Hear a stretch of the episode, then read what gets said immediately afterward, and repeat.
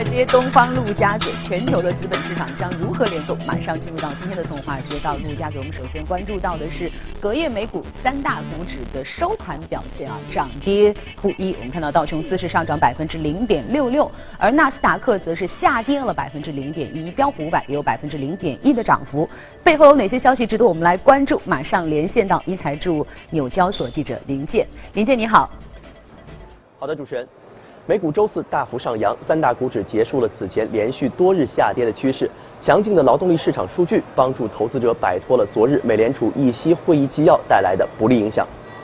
今天上午，美国劳工部公布的数据显示，截至二月十七日当周，美国首次申请失业金人数减少七千，总数下降至二十二点二万，为二零零七至二零零九年经济衰退之后第二低的数据。此前接受 Market Watch 调查的经济学家平均预期该数字为二十三万。那么劳工部此项数据的公布暗示，已经接近充分就业的劳动力市场进一步的收紧。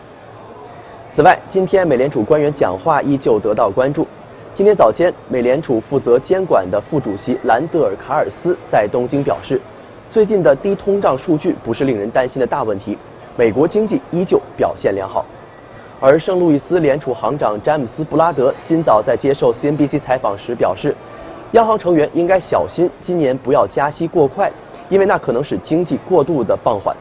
布拉德还表示，今年总共加息百分之一将是完美的，暗示加息四次，每次依惯例加息百分之零点二五。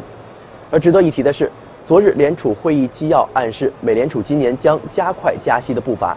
会议纪要公布之后，美国十年期国债收益率突破了百分之二点九四，并创下四年的新高，美元汇率走高。而今天国债收益率有所回落，投资者的惶恐情绪也基本得到平息。好，谢谢林健。那接着我们再来看看隔夜欧洲三大股指啊，同样是涨跌互现啊，跌多涨少。德国下跌了百分之零点零七，英国下跌百分之零点四，而法国 CAC 则是略微上涨百分之零点一三。隔夜欧洲又有哪些消息值得我们来关注？马上连线一财驻伦敦记者王磊，王磊你好。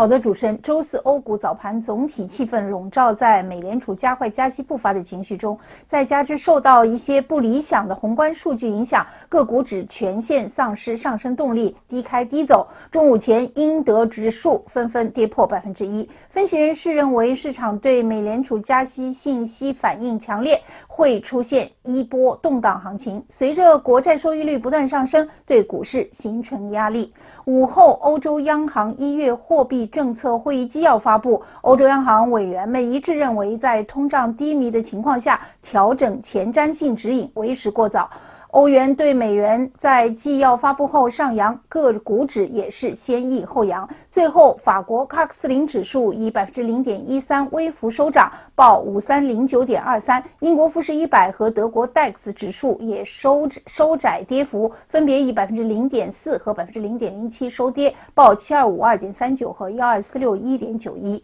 周四公布的英国2017年第四季度商业投资总值初值年率季率都未能达到预期，是2016年年底以来最差表现。英国第四季度 GDP 则出现2012年第二季度以来最低增速。另外，德国二月 Info 商业景气指数不及前值和预期，法国二月 INC 商业信心指数也有所下滑。其他方面，欧盟委员会明确表态，英国美首相正在召集内阁制定的脱欧过渡期，英国与欧盟贸易协议方面的策略难以接受。主持人，好的，谢谢王磊。应该说这两天呢，围绕整个外围市场谈论最多的话题就是美国国债收益率的上升。那在昨天的节目当中，我们从宏观的角度来剖析了美国国债收益率上升背后的原因和可能造成的影响。那么今天的节目呢，我们将会从市场的角度来进一步剖析国债收益率的上升以及它可能会对接下来今年的美股走势和节奏所带来的影响。马上进入到今天的全球关注。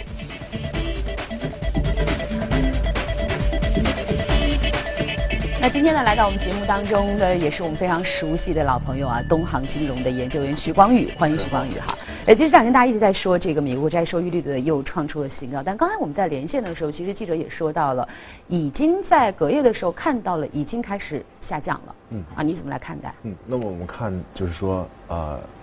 隔夜的由于这个之前由于这个联储会议的一个影响，国债收益继继续上升，那么它的上升的幅度其实是比较大的。那么在今天的话，其实它是整个的上涨的话是有所减缓的，嗯，它整整个的趋势并没有一个明显的一个变化。那么我们来看的话，其实美联美国的国债收益十年期国债收益率，在一一年至今啊，它其实都是在一个底部区域的一个横向的一个盘整。底部区域大概对，大概就是说在一点三。到二点五左右这个一个区域内，那么我看到就是说不是说昨夜隔夜了，就是之前的一波很凌厉的一个上升，它其实现在已经达到了二点九左右的一个水平。那么也就是说之前的几年的一个长期的底部的一个震荡的一个趋势被打破了。那么我们看这个国债收益率的话，其实是一个中长期的上涨趋势。基本上是确立的非常明显了。中长期对，可能是三年、五年，也可能超过五年的一个水平。也就是说，虽然今天我们看到它可能稍微有一点回调，但是像你说的，中长的趋势并没有改变。对吧？就是说，其实是已经完全的逆转过来了。嗯。那么我们看，其实从隔就是之前的联储会议的一个表态，其实也能看出一些端倪。它有几个描述，就是说，一个是劳动力市场，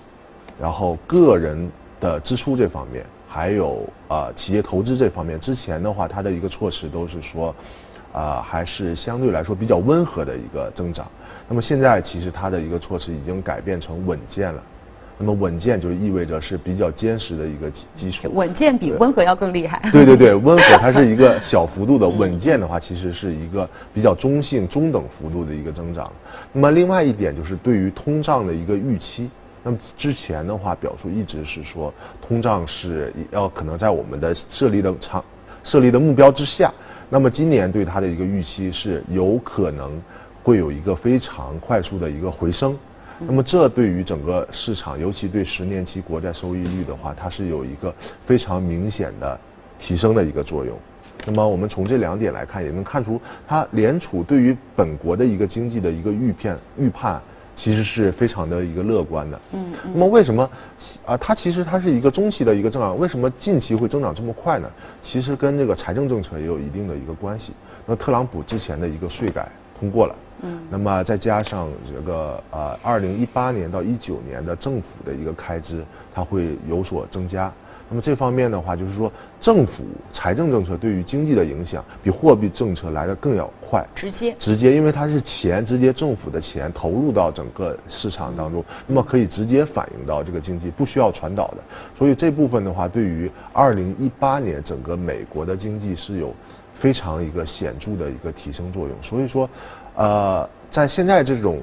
经济啊，不是说它回升的力度怎样，是在很多人是在担心美国一八年的经济会不会出现过热的一个情况。那么我们看之前也看新闻里面，其实有一些专家他们也在说，在讨论是不是不是要加息四次的问题，是不是要一百二十个基点，会不会再多加一次？那么可能这个，尤其是三月份这个加息的概率，可能已经在百分之三十啊百分之八十以上这个水平。嗯，就这点来看的话，那么现在整个市场对于美国的一个评估啊。就是说可能会出现过热的情况，并且整个十年期收十年期国债收益率的一个趋势，从基本面角度来看是不可逆逆转的，还是要继续往上走。还有一个是不是我在想哈，因为其实特朗普上台之后，他的很多动作还是蛮激进的，而且是一支线连着一支线哈，所以你看看他做的每一个事儿，其实都挺需要钱的。所以我们看到这个这个。春节期间或者说年前年后的时候，大家也在为这个整个政府的债务上限啊在讨论，所以可能接下来在特朗普这一届政府当中，他会不断的需要钱，所以他不断的需要去借钱，所以他的这个整个的这个借贷成本也有可能会在一个持续的上升通道当中，这是不是也可以解读为一个部分的原因呢？嗯，它它的整个的一个成本，由于呃收益率的上升，它确实是会有一个明显的一个提升。那么这部分的一个提升的话，其实对于企业来说，它并不是一个特别好的一个消息。嗯嗯。那么。特朗普其实就是说，他一直强势强势美元的一个政策。其实特朗普，那么这种国债收益率上升，对企业其实啊，从财务成本来说是负面的。但是他为什么要去这么做？他一直强调的就是说，我的强势美元，包括引入资金到我的国内国内来来提升我的经济。那么这部分的一个经济的一个提升是可以抵消掉我的整个债务成本。上升所导致这部分成本上升，所以说它可能从边际效应来讲，我觉得这样做可能对我们整个的一个呃国家是更加有利的。它的整个的一个执政思路一直是这样的一个一个思路啊。那我们再来说说对这个二零一八年市场的影响哈，因为其实，在昨天的节目当中，我们谈到了一个百分之三的红线，嗯，也就是说，可能从一个比较专业的这个金融的这个算法来说哈，可能对于很多的这些投资人心里有一个约定俗成的百分之三的红线，也就是说，当美国十年期的国债收益率超过百分之三的时候，那么利率。和资产的价格是负相关的，是负相关。也就是说，如果接下来的话，美联美国美联储还会不断的加息的话，那么对于整个股市来说，其实是一个并不是太好的一个。对，从现在股市本身的一个情况来看，确实，如果继续加息的话，对股市一定是负负面的。为什么这么讲？那么首先说，我们来谈一下为什么之前啊，就是说年前啊，股市动荡这么严重，就是已经传导到国内，就是整个亚洲市场都是全球的一个动荡。那么我们说，呃，今年的元旦以后，美股是出现一个非常明显的一个上涨，它的上涨并不是基本面的，它的上涨是来自于估值的一个扩张，又重新来自估值的一个扩张。那么在这种估值快速过扩张的时候，那么这种。国债收益率突然间上升，那么导致了一个技术性的一个抛售，导致整个股市出现一个非常明显的一个动荡。那么我们之前主持人说的，为什么利率上升，股市就要下跌呢？那么这其实要看目前的股市的一个估值情况。如果现在估值估值不低，那么利率上升可能是说明。整个的一个经济是非常好的，嗯，那么但是如果利率上，如果现在估值已经是在历史的高位附近了，那么利率上升，它是对整个股价股票的一个估值是有一个天然的压力的。那么这种压力的话，一旦开始传导，那么它一定是对整个估值是有一个削弱的一个作用。那么再加上美国现在。整体的估值是非常高的一个水平，所以说它还才会出现这种技术性的一个调整。那也就是说，如果二零一八年股市再次出现这种估值的扩张，并且的话伴随着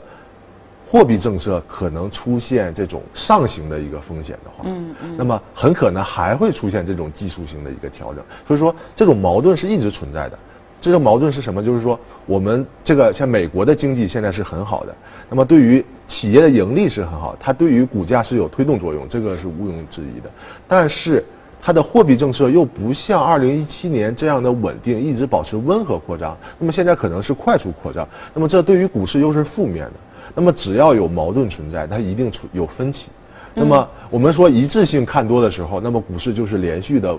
持续的上涨，那么但是有分歧的股市的话，它就会呈现出一个正震荡的一个市场。我刚刚听到了三股力量哈，第一个力量，其实你今天从我们这个对话一开始你就说到了整个这个十年期的国债收益率，或者说美国的国债收益率是处于一个中长期的。看涨，嗯，那这可能本身也会带来一定的压力。对对。另外，你刚刚也说到了，大家现在对于这个美联储加息已经不再是说两次还是四次，对，甚至说是不是再多一次，甚至是不是一百二十个基点，也就是说整个这块的压力也在增加。但与此同时呢，美国整个经济的基本面是在向好的，对，所以企业盈利的盈利盈盈利，包括财政政策减税也是对企业盈利有。这是带来一个支撑的，对，就这三股力量在交织，在交织。所以说，我们今年二零一八年的市场，就从去年的。我们看 VX 指数低波动力延续的一个上涨，转换今年 VX 指数连续的一个上升，然后变成高波动率的市场。那么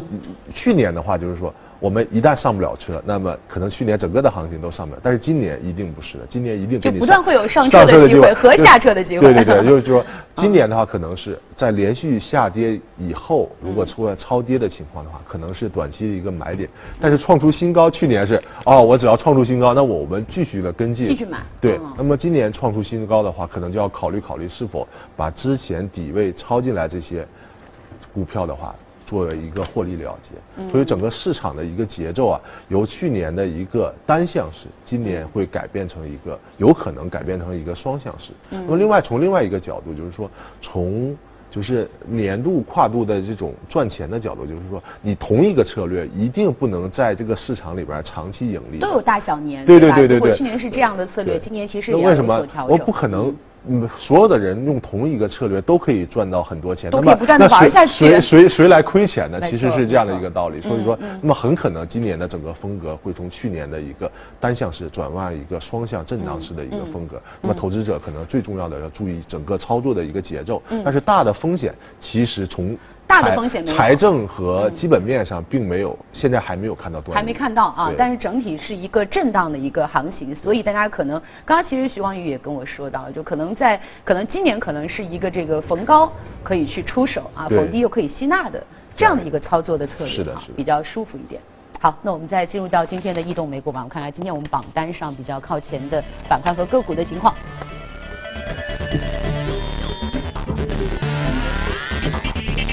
呃，在这个板块方面啊，基础材料、工业品、公用事业、消费品和联合企业的涨幅比较靠前，而个股方面，我们看到。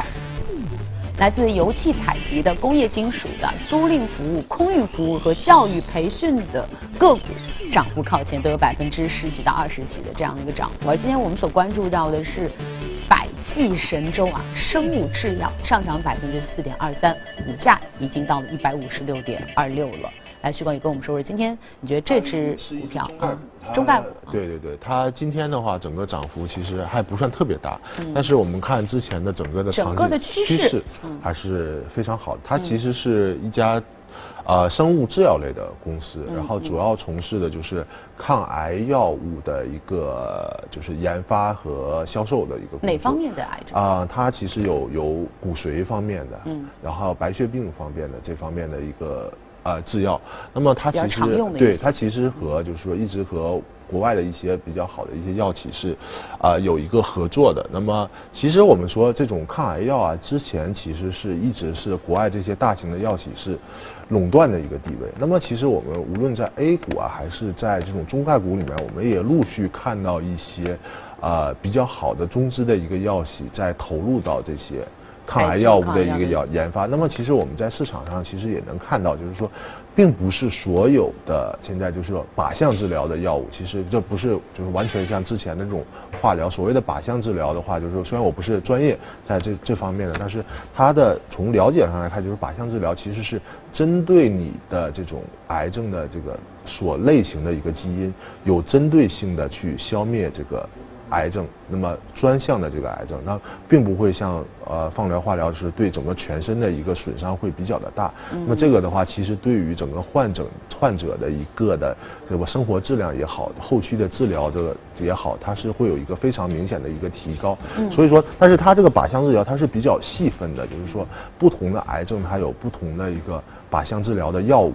就是所以我们今天所说的这家这家的话，主要是就是就血液类的，然后。脊髓里面的一些就是白血病类的一个药物的一个靶向治疗，那么它只要是有比较显著的疗效的话，它的一个销售一定是非常的理想，它现在整个市场的这个占有率的这个情况是啊，市场占有率现在肯定还是国外是这个有比较大的一个垄断，肯定是从体量来说，并不能跟那个国外这种大型的药企来来抗衡。但是从发展来讲，我们看到一个非常发展好的趋势，它的整个营收是出现了一个比较大的一个增长，那么说明它在努力的提高这个市场的一个占有率。那么从从市场了解到，就是说不光是就是说这白血病的一个药物，还有什么肺癌的一些就是靶向治疗的药物。那么其实它的一个国产的药物其实是其实是第一阶段的话，很多其实还是在用国产的药物来治疗。如果不行的话，可能会转到这种进口药物。因为还有一个价格的因素。对对对，其实会差很多的。很多国产的药物其实它是有医保在进行保证的，但是很多海外的制药的话，可能就是费用会更加高一些。从这点来说，它的一个市场空间其实还是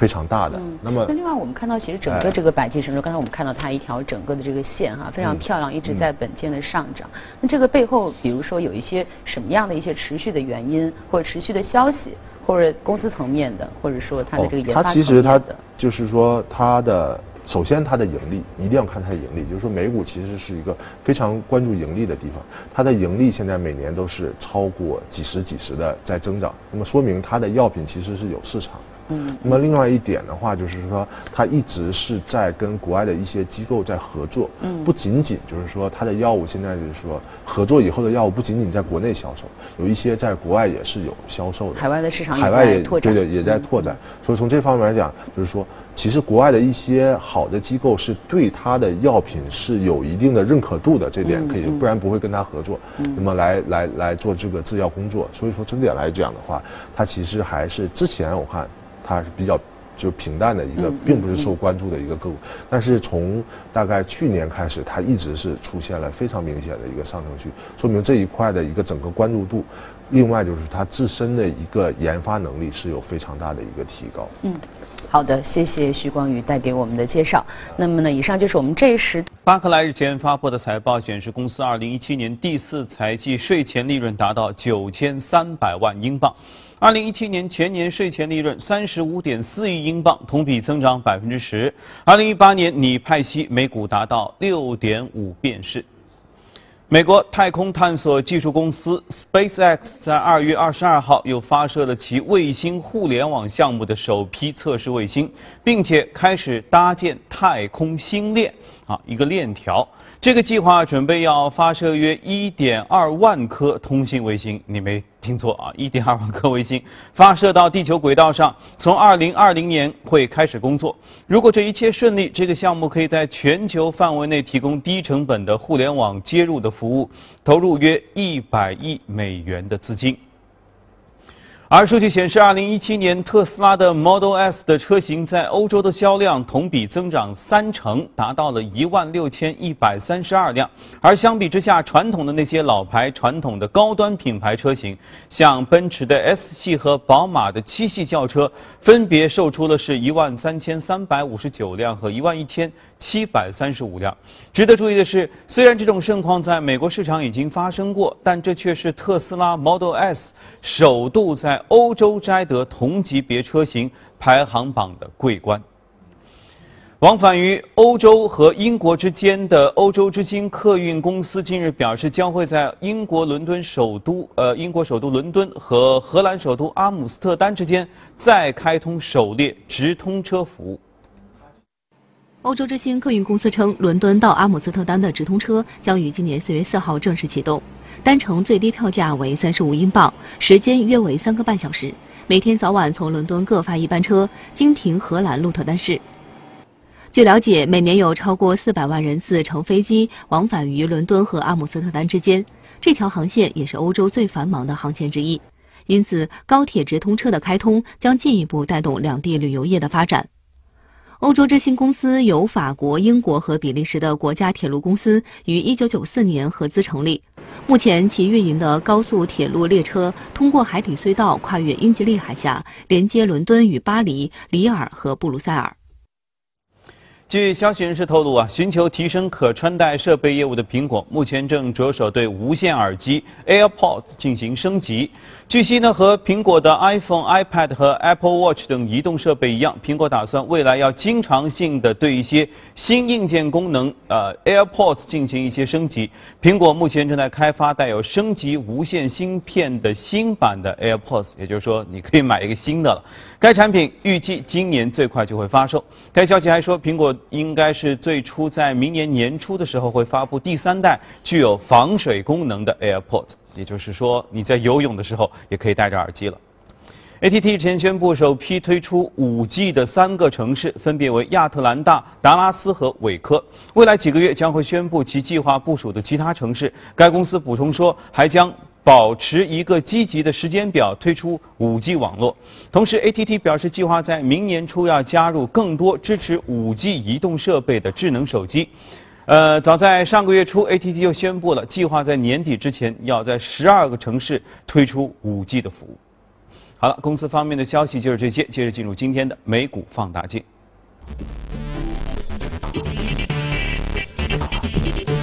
好，谢谢阳光。接着我们进入到今天的美股放大镜。今天我们所关注到的这家也是一家高科技的公司啊，红帽 （Red Hat），非常可爱的一个名字。那股价上涨了百分之零点八六啊，报在一百四十四点六六，这是一个很专业的一家这个公司啊这。个 Red Hat 的话，我们看之前美股是下跌的，那么现在从股指来讲，其实在回到这个下跌中位之前，还是个比较震荡但是看我们看这只股票已经创新高了，说明它的业绩真的是非常的好。它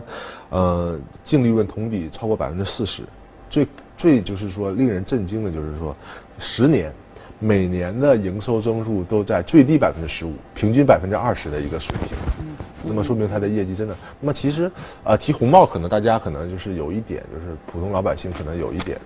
就是说好像没听过，但是它的一个重要的一个操作系统叫 Linux，嗯，大家可能就是做 IT 的，包括可能普通老百姓也都听过。它主要是用在这种非常专业的，就是 IT 领域的一个像 Windows 一样的一个操作系统，很多就是说服务器端，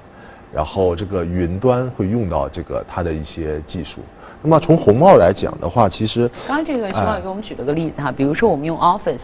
那要基于这个 Windows，对。对吧？那比如说很多这些专业的软件。啊，非常专业的软件或是云，啊。那它的这个底层技术就是用到红帽公司的红帽。红帽公司里面它的一些底层系统。啊，它的这个服务的这些公司好像很厉害，我看了一下，啊。有亚马逊是吧？对。啊，微软、SAP SAP、阿里巴巴，对啊，都是做这种，你看啊，这个亚马逊他现在在做公共云，对它是一个非常就是它主推的一个一个很重要的一个收入来源那么它这个公共云的底层的构架是用到这个红帽的红帽公司的一个底层的系统，包括底层的怎么去建设这个云。嗯那么就是说，它它可能亚马逊卖的是一栋房子，那具体这个房子怎么设计出来的，怎么去建？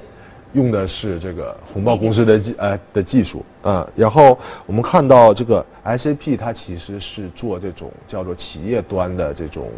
啊、新系新系统的，嗯，那么其实很多它的一个构架也是基于红帽公司的这些技术来来用的。那么我们看近期为什么它股价涨那么多？近期的云服务其实是非常非常火热的一块服务，就是说现在大家都在提嘛，企业把这些信息都放到云上去，那么跟大家就是可以共享，然后联通，更快的跟大家分享，然后有非常好的安全性。那么其实这部分云的话，其实分为两个部分，一部分叫私有云，一部分叫公有云。那么其实它是所谓的私有云，就是说啊，我的整个云服务，我自己有我自己的服务器，我把我的信息存在我自己的服务器里面，那么有需要的话，我来使用它。那么它的一个好处就是说，它可以根据我公司的一个情况来定制，但是它的它的安全性也比较好。但是什么性不好呢？就是说它的扩展性可能受限制。那么另外它的成本较高。那么另外一个就像亚马逊那种公有云的话，它其实是量是很大，速度也很快。那么但是可能并不是特别适合啊、企业有一些数据，因为这些数据可能是企业的机密信息，我把它放在公有云上，可能企业会比较不放心，会不会被别人透露出去？那么这个时候其实就运到了一个概念叫混合云的一个概念。那么就是说，基于红帽公司它现在下面的旗下的产品，可以把混合云做得很好，就是说我有一部分就是说可能并不是特别敏感的信息，我把它放在它的公有云上，那么把很重要的这些信息，我小规模的制作私有云，把它用放在另一方面，然后通过红帽公司这个系统把它连通起来，可以无限的，就是说无无无极无限的一个对接。那么这样对于公司来公司来说，无论是成本来说还是运营来说，是一个非常好的一个选择。也很灵活。对，啊所以说为什么它的股价涨了这么多，可能就是迎合了目前的企业的一个大量的一个需求。所以这种公司为什么能年年增长？因为它的一个技术并不是直接对客户的，它的客户都是企业。那么这些企业会根据现有整个的一个时代的一个客户的需求来调整，但是用到的技术很多还是这家公司来提供的。所以说，它虽然是一家科技公司，但是它恰恰是一家抗风险能力很强的一个科技公司，因为它直接面对客户，不不直接面对客户，它直接面对的是企业。嗯，因为它它提供的是这个最基础的、最底层的这个技术，像有点像这个 IT 技术的一个基础线、基础基础设施基础设施 提供商就是说嗯。你只要在这种很很专业的领域想用到一些东西的话，你肯定要用它的系统，用它的技术。那阿里不也是吗？在文娱领域当中，我们做基础设施都提供上，这样的话，虽然这个行业有风险，但是我们比较安全啊。所以红帽也是这样的一家公司。好的，再次感谢徐光宇今天来到我们的节目当中。那么以上就是我们今天给大家带来的从华尔街到陆家嘴，我们再把时间交给阳光。嗯。好的，你们聊了很多云啊，我们来看一些非常有意思的事儿啊。原本说隔空传物或者悬空而卧，这些听上去都很悬啊，通常都是一些大师能设置的场景。但是其实通过操控声波，现在可以在科学上实现。接着我们就要来看到的，这是一项科技的最新的研究成果。科学家用声波将一个直径两厘米左右的小球悬浮在空中。英国布里斯托尔大学的研究人员在美国物理评论快报新一期上发表论文，介绍了他们的最新技术突破。研究人员设计了一种声波漩涡，其结构类似龙卷风，外闹而内静。他们利用这一技术和频率为四十千赫的超声波，成功让一个直径两厘米的聚苯乙烯小球悬浮起来。据介绍，通过操控声波，不仅能让物体悬浮起来，还能牵引物体，这被称作声波牵引术。过去，研究人员曾用声波牵引术控制过一些很小的物体。本次实验是迄今用声波牵引术控制的最大物体。研究人员说，这项技术可应用在多个领域，如遥控进入人体的药物胶囊或微型手术设备，在不接触的情况下移动易碎物品等。随着技术不断完善，未来甚至有望像科幻作品中描写的那样，借助声波牵引术让人类悬在空中。听上去很有意思哈。日本宇宙航空研究开发机构和东京大学等机构日前宣布，研究人员利用地球空间观测卫星发现了地球脉动极光的成因。极光是在高纬度的天空中带电的高能粒子，通常是电子，和高层大气中的原子碰撞造成的发光现象。极光的出现通常呈现有规律的明暗，这种现象被称为脉动极光，它的具体成因一直是个谜。日本宇宙航空研究开发机构和东京大学等机构的研究人员，利用2016年12月日本发射的地球空间观测卫星，观测了地球极光现象，获取并分析了电子和等离子波动数据。通过迄今最高精度的地球磁场电子分布测量，研究小组发现，穿梭于地球磁场的电子受到等离子体波的影响而进入地球大气层。这种被称为核声波的等离子体波导致了极光的明暗现象。虽然此前已有这种猜测，但这次是首次发现直接的证据。研究小组认为，这一发现对于理解极光的多样性非常重要，将有助于人们详细了解宇宙空间中普遍存在的等离子体波和电子的相互作用。这一研究成果已发表在《自然》杂志网络版上。在本届平昌冬奥会的开幕式上，大家一定看到了一组精彩的无人机编队的精彩表演。这不仅是无人机首次亮相在奥运会的开幕式，同时也创下了同一时间数量最多的无人机表演的世界纪录。其实呢，不仅是在开幕式啊，无人机的身影其实一直贯贯穿在冬奥会的始终。平昌冬奥会的开幕式给很多观众留下深刻印象，美丽的奥林匹克五环。做出滑雪姿势的运动员，奥运会吉祥物白老虎等图案，全都是由无人机编队在空中创造的。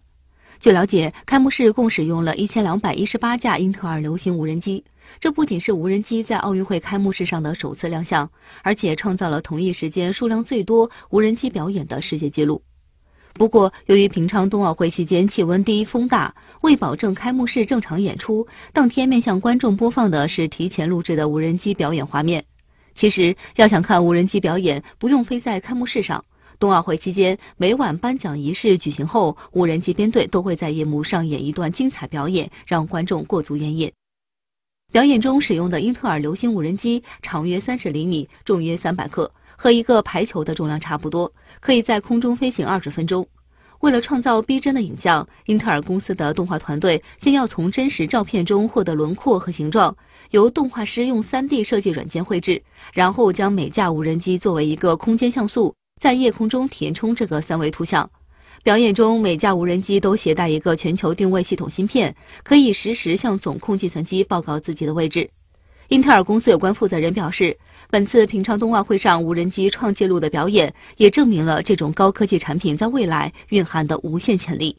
据了解，如果天气条件允许，本月二十五号平昌冬奥会闭幕式上依然会有流星无人机编队进行表演。